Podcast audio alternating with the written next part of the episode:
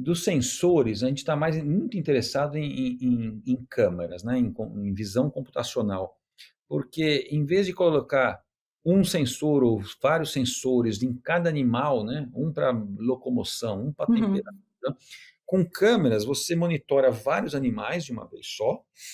Agora, tem as complicações, e por isso que a gente está nessa área de, de, de pesquisa, então, de identificação animal, né?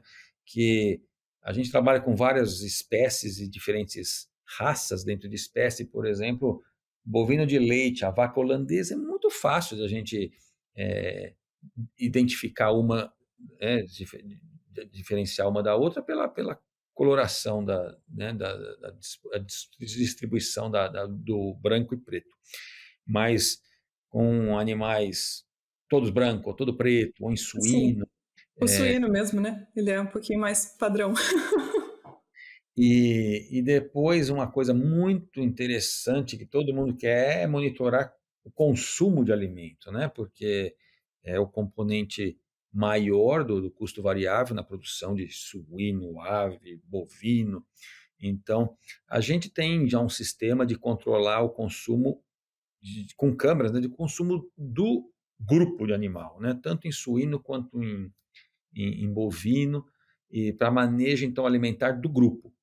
Mas agora nós estamos vendo muito essa parte de comportamento animal, então quantas visitas se faz ao comedouro, quanto tempo fica no comedouro, é, visitação ao bebedouro, e tudo isso se correlaciona com o consumo. Então, se a gente conseguir medidas indiretas que deem uma, uma boa do consumo individual, isso é ótimo, né?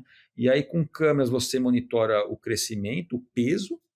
Então, com comportamento alimentar e com o peso, você pode fazer maravilhas no, em termos de manejo, em termos de eh, nutrição, né, de precisão, decisão de abate, do tempo ideal de abate e isso é um outro algoritmo que nós estamos trabalhando nessa parte de otimização.